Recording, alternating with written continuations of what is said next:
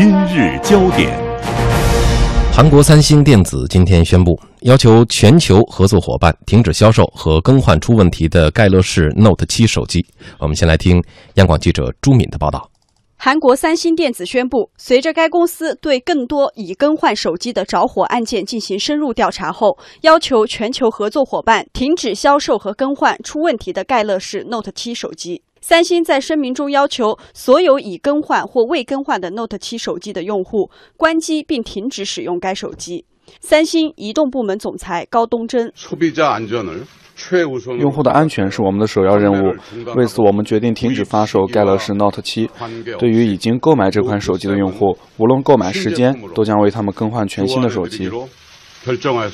对于是否考虑永久停止 Note 7的销售，或者是否已经找到更换新机的起火原因，三星并未立即回应。手机停售停产导致三星电子股价下跌百分之五。Note 7手机于八月十九号在全球十个国家上市之后，接连传出手机失火爆炸的消息。三星在九月初宣布停售 Note 7手机，并在全球范围内召回二百五十万台 Note 7手机进行免费更换。然而，在九月底换机计划付诸实施后，多地依然传出更换后的 Note 7手机依然会失火爆炸。十月五号，美国一架客机在滑行时，一名乘客的 Note 7手机突然冒烟。导致全机乘客紧急疏散。韩国交通部发表声明称，不得在客机内使用 Note 7或者充电，呼应了航空业的疑虑。停产、停售、召回，这一次三星 Note 7的相关政策终于不是中国除外了。今天，国家质检总局在其官方网站发布消息，日前在国家质检总局执法监督司法。呃，执法监督司进行约谈和启动缺陷调查的情况下，三星中国投资有限公司向国家质检总局备案召回计划，决定自二零一六年的十月十一号起召回在中国大陆地区销售的全部 SM- 杠 N 九三零零 Galaxy Note 七数字移动电话，总共是十九万零九百八十四台。这次召回范围内的产品，由于存在着异常发热和燃烧等问题，有可能会引发起火等严重后果。截至目前，在中国大陆地区已经发生了二十起过热和燃烧事故。同样是在今天，中国三星电子发布的声明表示：“我们高度重视近期在国内外发生的 Galaxy Note 7呃燃损事件。为了确保中国消费者可以安心的使用我们的产品，我们决定在中国大陆地区停止销售国行版的 Note 7产品，并召回在中国大陆地区销售的全部国行版 Note 7产品。”对国行版的 Galaxy Note 7产品退货或更换其他产品等具体措施，我们已经积极主动的和地方政府部门进行了沟通。好，现在我们插播一条快讯：高洪波在赛后新闻发布会上正式宣布下课，没有回答问题，转身离去。那么这也回答了刚才方亮主持人方亮在节目当中提出的一个问题。呃，那么这是一条最新的消息，高洪波已经宣布下课。好，我们继续进行节目。刚才提到了中国三星电子发布的一条声明，那么质检总局呢随后表示说将会主动约谈。三星方面表示的是积极主动沟通，双方的措辞呢显然都是存在一些分歧的，一个是约谈，一个是沟通。但是 Note 7手机的全面召回现在已经成为定局。不过，三星在国内的具体召回政策目前还没有非常的清晰，而三星在公告当中披露的四零零电话也没有提供二十四小时的人工服务。在今天傍晚，我们的记者张小璇拨通了中国三星电子负责受理紧急情况的客服电话，我们来听听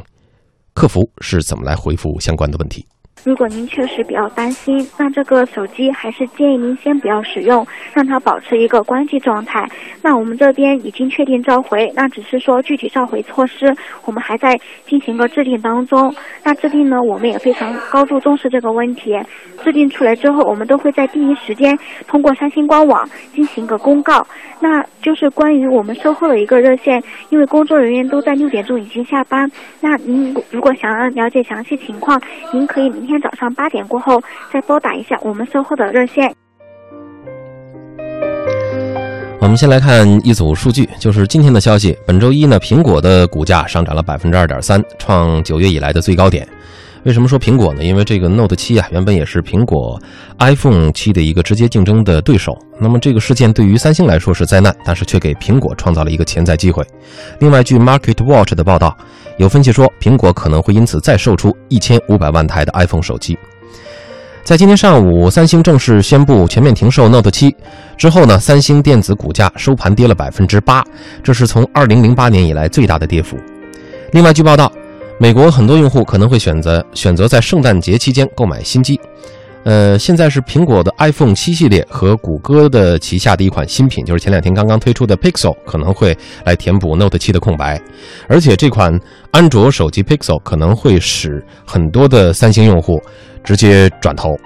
另外，还据 Market Watch 的一条报道说，有分析师说 Note 七的系列燃烧事故会将部分的安卓用户转为苹果用户，并且。苹果在全球智能手机市场的份额会增长百分之一。另外呢，还有一个国际数据公司 IDC 的产业追踪报告显示，第二季度三星的呃份额占市场是百分之二十二点四，而苹果只是百分之十一点八。甚至在之前有一段时间，我们甚至都认为苹果好像是呃有一点这个颓败的迹象。但是由这个事件，我们好像看出苹果并未展现出这样的一种趋势。呃，那么现在问题就来了，这三星这次出的这个事儿啊，也不是一件小事儿。收回一款主力产品，对一家公司意味着什么？就是说，只能等下一代了。那么三星这次算是在这款产品下倒下了。呃，那么倒下之后有没有什么起死回生的招儿啊？除此之外，就是苹果的股价在提升，除了苹果在偷笑之外，还会给哪些其他的竞争者一些机会？对于国内的一些厂商，是不是也留下了一定的空间？我们请出两位老师，我们先请。呃，就肖老师吧。哦，有一个回收，嗯，好，把耳机，好，这耳机可能声音这个，哎呀，这个很难说，因为你刚才实际上介绍了非常多的背景，是说，呃，对于一个手机市场的可能产生的一个变局啊，嗯，呃，对于苹果来说。可能的这个股价上升，但是我看到更多的也许是华为的机会会更大啊，因为华为实际上在三星这个爆炸门出来之前，已经在国内市场上实际上已经呃应该叫完胜啊，完胜三星啊，那个当然不像刚才那个不太争气的中国足球队一样，它实际上早已经完胜，它没有任何恐韩症。但是问题就在于，我觉得如果从消费者的角度来说呢，选择哪个品牌呢？当然是对它的一个产品质量，包括对这家企业的社会责任感多方面考量的一个结果。嗯，呃，是说老实话，我不是一个排外主义者，我也没有那么强的一个民族情绪，甚至在一开始的时候，呃，三星在出现爆炸门，然后。迟迟一个月之后，才对中国消费者进行了这个召回。这个事情上，我一开始还在劝大家，我说大家如果应该抛掉一些。呃，不太必要的民族感情，说你看是不是对中国消费者有区别对待？嗯，但是你从现在这个事情来看，三星走到这一步啊，很多时候就像网友说的，呃，如果你自己就是一个遮遮掩掩，就是一个不想承担责任，就是一个不愿意对自己的产品质量负责任的企业的话，那你的结局只能是一个无言的结局。嗯，呃，借用现在网上最流行的那个说法。呃，对于三星来说，基本上就是一个叫后会无期，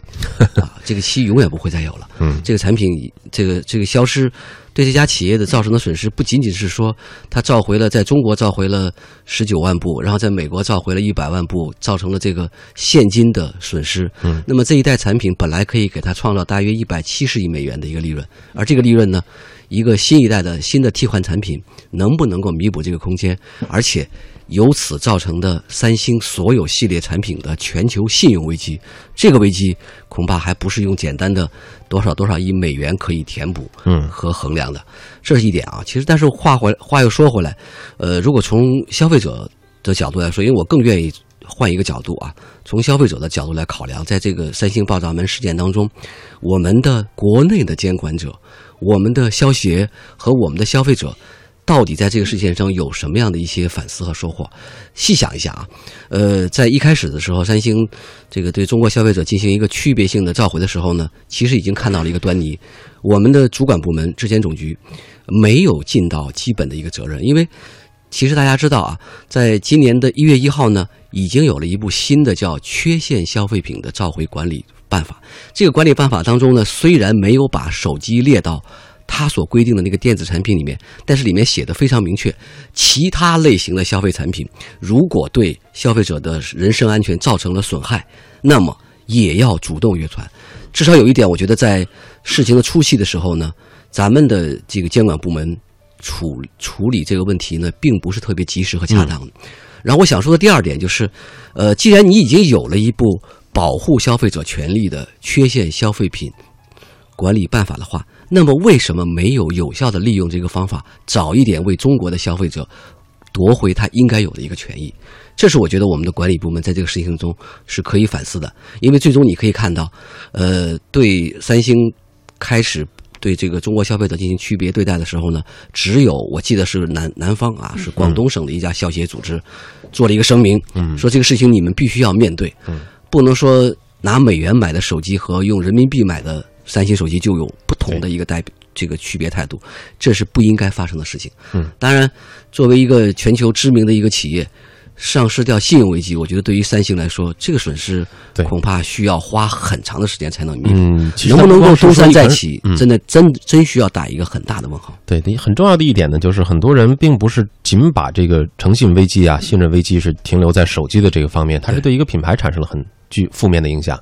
而要弥补这个影响的话。嗯，三星有一天说我要送手机了，估计这个还会有很多人掂量一下，会不会有有什么异常啊，或者说有什么阴谋啊？呃，这么不诚信的一个企业，会不会再给我们带来其他的一些麻烦啊？等等。嗯，那么现在刚才在数据当中提到了一个，就是有很多的呃原来的安卓的忠实粉儿啊，就是说他们的用户也会转向苹果用户。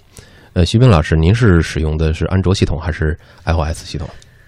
这个我就属于安卓的忠实粉儿，嗯，但是我倒是觉得不见得会转向苹果，嗯，因为这是这两个不同的系统，我觉得还是会坚守安卓哈。对我倒是觉得会转向其他的，当然这个因为咱用的这是国外的报道，就说可能会转向苹果或者这个谷歌的这个安卓手机，嗯，其实对于国内来说，当然也包括对世界上很多国家来说，我觉得受益最大的。可能有可能是中国的手机企业，嗯，因为很简单，就是目前的世界手机的三强，苹果、三星、华为，嗯，呃，苹果呢，因为跟就是我说了，它系统不一样，呃，如果说我同样还想用安卓系统，那我肯定会选择另外一个，可能就是华为。当然，这个咱不是说给谁做广告，但是我觉得确实是他再选一个安卓系统，这个是很正常的，嗯，嗯。所以我是我是觉得，就是作为三星来说啊，作为一个企业，呃，受到这么大的损失，呃，确实是挺可惜的。嗯，但是我我觉得它背后有必然的因素，就我们老说这个偶然因素，但是，嗯，就为什么它会出这样的事儿？嗯，它不是说简单的技术问题，一个呢是因为这个，呃，就是说三星。呃，在全球的这个手机竞争当中，它已经它的优势已经越来越小。比如说，在高端手机上，原来只有苹果，那现在有，比如说有国内的各种手机厂商，几乎是高中低档全面的攻陷这个原来三星的这些市场。嗯，然后呢，所以三星就有点急。你没发现他这回就是因为他特别急？对，这次也是因为抢时间。急着要出这个推出，呃，本来像一些手机电池啊，它的测试啊，它的这个要求还是挺高的，但是呢，呃，三星没有办法，它可能就必须得抢时间，包括这个它的这个技术的优势也越来越小，因为一个是国内的手机的这种